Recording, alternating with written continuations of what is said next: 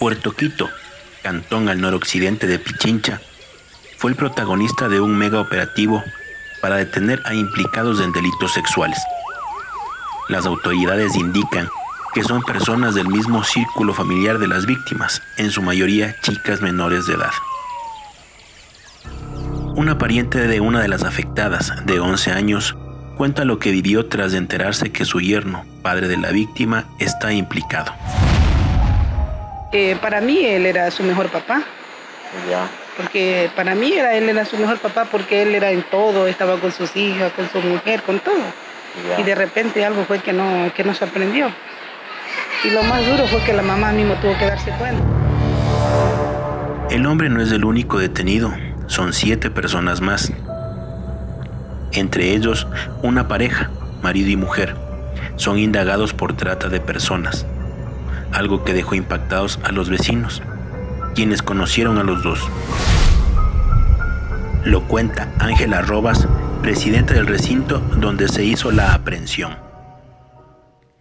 Supuestamente decían, ya después pues en el comentario que se hizo, que le llevan por relación a las eh, entenadas, por si es que así hablamos nosotros chabacanamente, a las entenadas, que, y le iban porque también le fueron llevando a los niños. El operativo denominado Querubín causó conmoción porque reveló que las agresiones sexuales han sido normalizadas en este cantón, así como en el resto del país. Ketty Ibarra, presidenta de la Asociación de Mujeres de Juntas Parroquiales Rurales del Ecuador, AMJUPRE, lo explica. Bueno, el normalizar porque han venido de generación en generaciones viviendo eh, eh algún tipo de violencia, sea psicológica, sea sexual, en donde se tiene en cuenta que la mujer eh, o, la niña tiene que tener eh, eh, para ella designado a la sociedad algún otro tipo de que están en casa, que tienen que soportar, y madres que han venido de, de también sufriendo la violencia y lo ven como normal.